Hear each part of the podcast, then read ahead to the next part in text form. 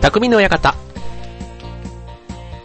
はい、今週も始まりました、匠の館。パーソナリティの川崎匠です。超愛表 .com の協力でオンエアしております。はい、えー、6月も中旬に差し掛かってまいりましたが、えー、梅雨真っ最中、真っ盛りっていうんですかね。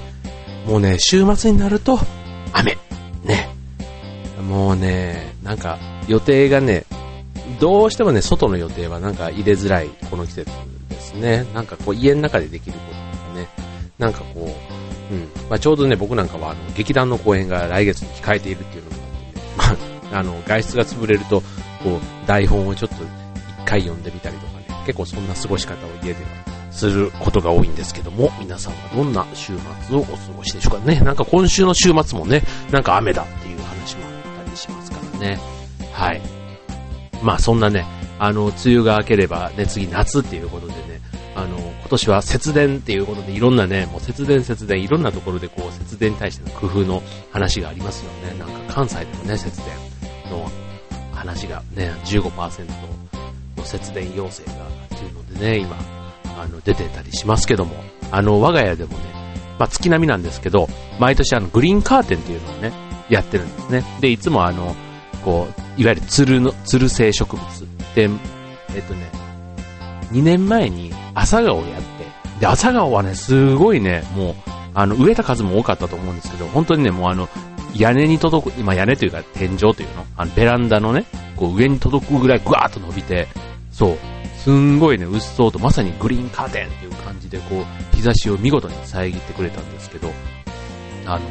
去年はね、キュウリをやったんですね。どうせだったら食べれるものと思って、ちょっと欲を出したのがよく、良くなかった。なんかね、あの、うどんこ病っていうね、白い粉、あの、なんか斑点が発生する病気で、見事にキュウリちゃんはね、あの、夏前に、うん、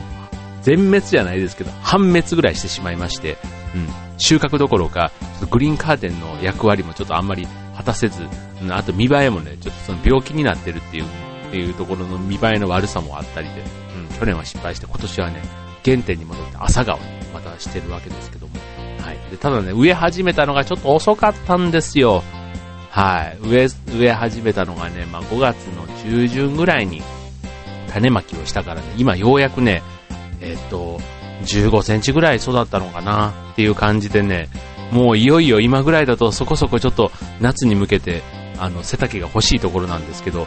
うん、まだまだね、その、あの、日よけになるには程遠い、そんな我が家のベランダですけども、はい。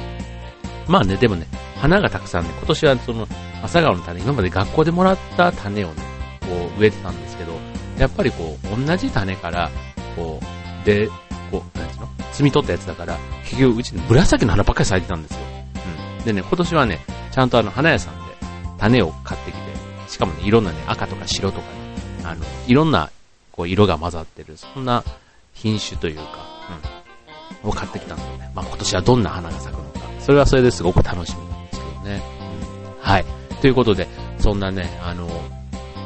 一工夫、ね、こう、暮らしの中にもね、まあ花をなんていうのもね、そんな、あの、優雅な暮らしをしてるわけじゃないんですけど、うん、ちょっとね、あの、意識しているところです。はい。ということでね、まあ、あの、梅雨時期ね、こう、部屋にいてもね、こう、どうせだったらこう、ね、いつも一番長くいる、ね、こう、部屋ですから、まあ、自宅ね。で、そこをね、なるべくね、こう快適に過ごしたいなーなんて最近思っていて、うん、そうするとね、あの、たまに、こう、旅行とか行って、家帰ってきた時に、すごく家が、なんか違う匂いがすることとかないですか？うん。あと、人ん家に行った時とか、ね、なんか、ね、それがいい匂いだったり、うん、なんかちょっと、あの、あ、これはこの家の匂いなんだ、みたいな。ね、自分の花だと自分の家の匂いとかってあまりわかんないと思いますけど、はい。そんなね、今日はね、できたら、こうね、匂いもね、アロマとかね、ああいうのもね、こう鼻からも、こう、気持ちいいのをこう取り入れようみたいな、そういうもので流行ってたりしますけども、はい。今日はね、匂いっていうのをそんなテーマでお送りしたいと思います。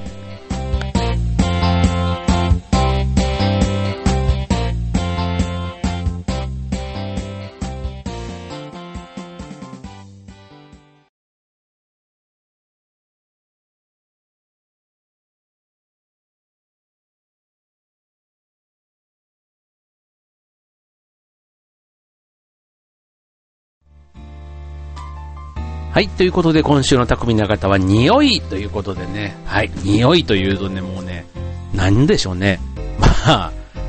それこそ大衆カレー臭なんかね、そういうね、嫌なイメージもやっぱりあるし、まあ、いい言い方をするとね、さっきの花の、花、花の匂いとは言わない。花の香りって言いますよね。うん。だから、まあ、家の香りとは言わないから、まあ、家はやっぱり匂いだと思うんですけど、うん、まあ、そのね、あの、大衆ではなくて、うん、空間のね、匂いについて今日はね、ちょっと話してみようと思うんですけども、あの、まあ、その中でもね、こう、例えば家っていう話で言うと、うん、我が家もそう、我が家に来た人も多分思うでしょうし、あとは、あの、ね、例えば実家に自分が帰った時、あと友達の家に行った時、なんかそれぞれね、あの、それぞれの匂いがなんか漂ってますよね。うん。で、やっぱりね、こう、匂いを気遣う女性がね、奥さんがそうだったりする家とかだと、なんかこう玄関先からね、ふわーっとこうなんか、あの、ね、こう、心地よい香りというかね、うん、なんかそういうのがあって、あいいなって思ったり、うん、しますけども、逆に、あの、まあそういうのはね、個性的な匂いとしていいじゃないですか。逆にね、嫌な匂いで出してたら嫌ですよね。うん。人にも嗅いでもらいたくないし、自分もその中に住みたくないじゃないですか。で、そのね、嫌な匂いって、うん、分かっちゃいるけど自分じゃなかなか分かんない。かといって人に気づかれるのもね、それで指摘されてもショックじゃないですか。うん、だから、まずね、嫌な匂いには、まず原因があって、うん、で、発生源っていうのが絶対あるんですね。だからそれを突き止めて、で、あとね、あの換気と、その匂い成分をね、こうなんかいろんなやり方で中和することで対処できる。分かれば簡単ですよね。だからあのファブリーズなんてね、今はすごくあの、あの、タバコの匂いとかね、こう飲み、買いに行ったりすると必ずもう髪の毛とかね、お風呂に入ればいいですけど、スーツなんてなかなかしょっちゅうね、洗濯っていうか、あの、クリーニングも出さないじゃないですか。そうするとね、ファブリーズなんていうね、ああいう消臭のやつがすごく大活躍しますけども、はい。必ずね、原因があるので、匂い成分と、あとはね、換気。ね、それがすごく重要なんですよね。で、えー、っと、一方でね、匂いに敏感な人も多いじゃないですか。うん。だから、まず、自宅の話で言うとね、うん。それで、えっ、と、自宅の匂いで言うと、うん、匂いの発生しやすいところってどこでしょうね。まあ、イメージとしてはやっぱり汚れやすくて湿気の多いところって考えたら、つまり、トイレ、あと台所、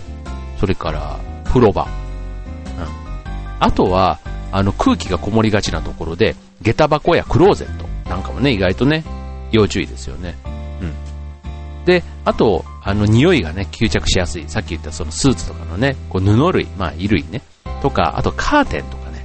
カーテンって意外とね、匂いがつくんですよ。まあ、確かにね、部屋で、こう、焼肉とまではいかないですけど、たまにホットプレートとか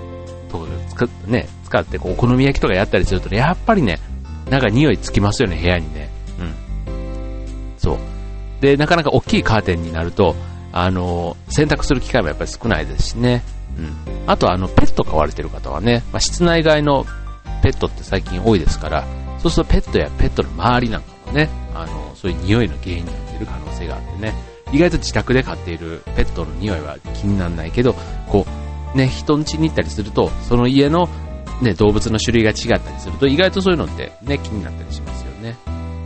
まあ今はね、すごいそういうペットの周りのグッズもね、すごくもう消臭対策がかなり進んでいますけども、はい、そういうのって発生する。うん、だから湿気と埃っていうことですかね。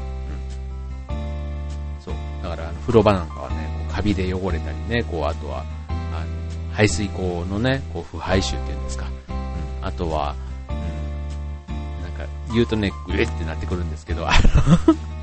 こう汗とか皮脂とかね、そういう、靴とかがね、やっぱりそういう匂いを出したりとかね、こういろんな匂いの原因はあったりしますよね。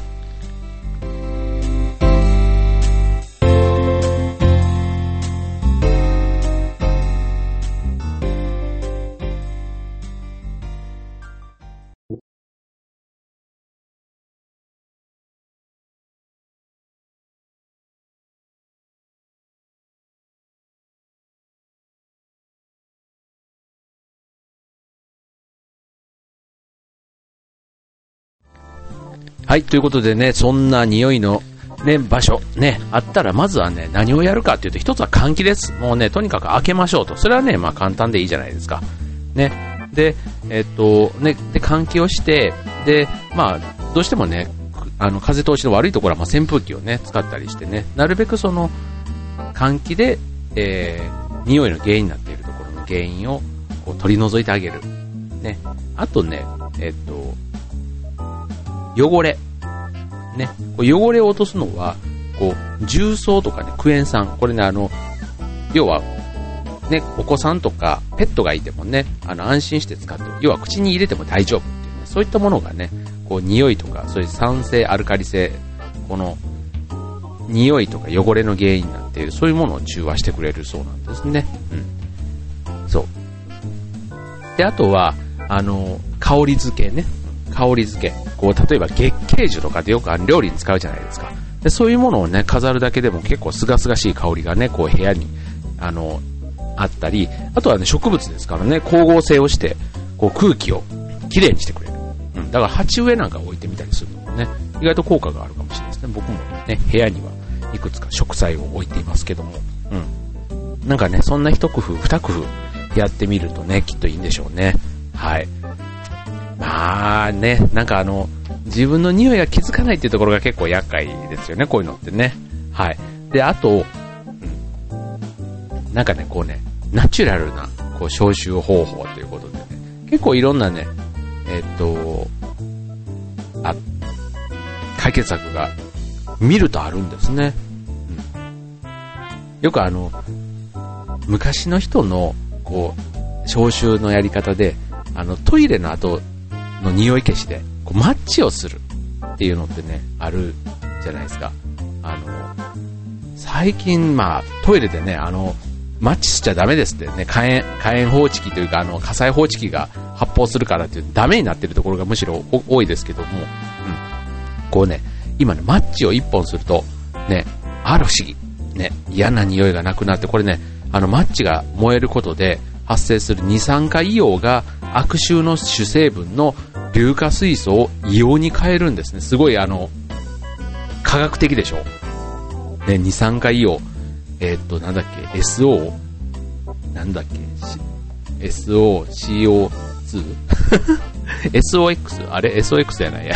SO、なんか、ですよね。そういう、あの、元素記号が今、パッと出て出てきそうになりましたけども。はい。そういう風にね、ちゃんと悪臭の原因をマッチをすることで、あの、変わるんですね。うん。だから、あれはちゃんと科学的な根拠があるやり方なんですよ。はい。で、さっき言った、その重曹とクエン酸。ね、これはね、それぞれ重曹は酸性の匂いと汚れ。で、クエン酸はアルカリ性の匂いと汚れってことで、まあ、例えば重曹は油汚れとか汗とか体臭とかね、そういうのに効くと。で、クエン酸は、例えば尿とか、あとタバコとか石鹸カスとかね、そういったものに効くんですね。はい。まあ、それは重曹がもともと弱アルカリ性でクエン酸が酸性、それぞれの特徴をね、活かしてやってるということで。で、よくあの、市販の合成洗剤と漂白剤とか混ぜないで絶対混ぜないでって書いてあるじゃん。それは、ね、あの酸性とアルカリ性のそれをね、混ぜてしまうと、また別の有毒ガスが発生しちゃうんですね。はい。ということで、そういうふうに言われています。はい。なので、えー、それぞれ掃除するときに、例えばトイレ掃除なんかだと、あの、塩クエン酸水っていうね、そういうものをこう使ってやるといいんですね。であと、こう、スプレーしてね、それでトイレットペーパーでこう毎日使うところなんかを拭き取っておくだけでも清潔に保てると。うん。あとまあ、排水口とかはね、うん。排水口なんかは、こう、重曹と酸をね、合わせて、こう、発泡する作用を利用して、汚れを浮かしたら、こう一緒にね、消臭と、あと汚れ落とし、どちもね、できるなんていうのでね。うん。そう。ね。だから、あの、排水口なんかでね、あの、これまた昔のこう知恵袋的な話で言うと、アルミホイルを排水口のぬめりにね、置いとくと、効果がある。ですね。そう。それなんでっていうと、またこれもね、科学的な話で、こう、アルミホイルを丸めて置くだけで、金属イオンの抗菌作用がぬめり予防になるんですね。そう。だから、あのね、別のやつで言うと、例えば10円玉4、5枚を置いとくだけでも、金属イオンの効果が出て、ね、こう、ぬめり防止になるんですね。うん。なんか10円玉4、5枚だったらね、なんかいつも置いといてもいいいいじゃないですか。ね、いざとなったら使えるわけですからね。はい。ね、なんかそんなね、あの昔の意外といろんな知恵がね、こういうあの日常のころにこうあるんですね。で、あとね、もう一個ポイント。匂う洗濯物はつけ置き。僕ね、あの、マラソンとかするじゃないですか。で、あの、汗かいたやつ、ね、汗臭さとか体臭がね、気になるものが結構あるんですね。うん。だからそういうのはね、重曹を少し入れた重曹水につけておくと、匂いが汚れがよく落ちるんですね。だから、例えばあの、おむつとか、もしあの、今、布おむつの人あんまりいないかもしれないですけど、うん。で、えっ、と、そう、おむつとか、あと、えっと、魚とか肉とかの生臭さとか、あと布巾とかね、なんかそういうのが、についた布巾とかは、クエン酸水につけておくと、よくね、つけ置き効果が出るということで、はい。ね、なんか、いいですよね。うん。ちょっと今度僕も重曹をちょっと試してみようかなと思うんですけど、そう。あとね、焼き魚。えっ、ー、とね、えー、焼き魚には茶殻をいぶすといいんですね。これお茶をいぶす香りが脱臭効果があって、特に焼き魚の後は干した茶殻をいぶすか、あと灰皿で少々燃やすと焼き魚の匂いが消えるんですね。これもね、なかなかこう一人暮らしで魚やると部屋中がすごい匂いになっちゃってっていうね、あるじゃないですか。ね、なんかそういうね、あの、対策、いろいろね、ほんと身近なところであるんですよ。で、あともう一個、ね、下駄箱の匂い取り。ね、下駄箱の匂い取りには、こう、乾かしたコーヒー。で、コーヒーかすね。乾かしたコーヒーかすっていうのはいいって言いますよね。あと、お茶柄ね。こういうのもいいし。あと、重曹ももちろんいいんですけども、意外と効き目があるのが、トイレットペーパー。これね、あの、絶対使うじゃないですか。で、いいのが、何がいいかというと、あの、1ヶ月ぐらい経ったら、トイレで使っちゃえばいいんですよ。そう。で、あと、靴の中にピカピカの10円玉を入れておくと、さっきのあの金属イオンの効果でバクテリアの繁殖、これ匂いの原因ね、の繁殖を抑える効果があるんですって。うん、だから、ピカピカの10円玉とトイレットペーパー。ね、これでね、匂いと湿気のね、対策に十分役立つってことで、うん、あの、トイレ。でね、最後トイレットペーパーは使えるからって、ね、そう考えたらね、そういうのもね、これぜひ、こう、これからの梅雨時期のね、こう、匂い対策で、ね、ぜひ実践してもらえればなと思います。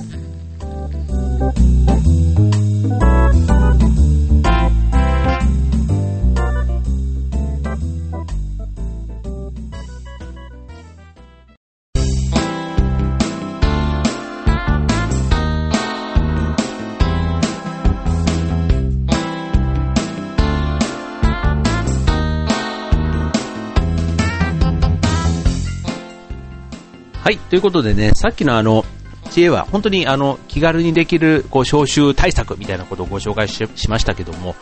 あの、逆にね、もう今ね、匂い、脱臭に関しては、最新のテクノロジーがすごくもうね、まあ、全盛です。もうあの、プラズマクラスターとかね、名前がつく、あの、ナノイーとか、聞いたことあると思います。はい。これね、空気イオンを使った電化製品が今すごく人気があって、で、部屋全体の匂いを、に対して、このね、脱臭、えっ、ー、と、消臭器、ね、こう、イオン発生器がね、こう、消臭をしてくれるということで、こう自然界にあるのと同じ、プラスイオンとマイナスイオンのプラズマ放電で、ね、作った空気を、それを空気にね、こう、放出すると、ウイルスの作用を抑えることができて、あとそういう浮いているね、アレルギーの物質なんかも分解除去してしまうって、もうね、すごいなんか、あの、やっぱりね、あると全、なんかいいって言いますね、でもね。で、あとね、あの、水分量が高いから、こう、肌にも優しくて、うん。なんかこう、うん、美容にも効くっていうことなんですね。うん。なんかだからさっきの換気っていうのもね、なかなかこの梅雨時期、換気というよりは、ね、結構締め切ってる時期、ね、窓を開けない方って結構多いと思うんです。うん、そうするとね、こういうあの空気清浄機、ね、部屋閉めていてもこう、安、ね、安全ですしね、防犯上も安全ですし、で、そういう、ちょっとね、あの、値段はそれぞれメーカーによって違ってきますけども、うん、そんなものもね、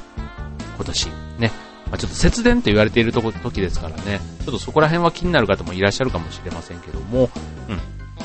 ちょっとおすすめですね。であともう一個、あの空気をね、綺麗にする観葉植物、ね、エコプラントっていうものもね、結構あるんですね。これも、あの、たくさん種類があって、あの空気の清浄効果、最近でもあの、植物だけじゃなくて、植物、あの、増加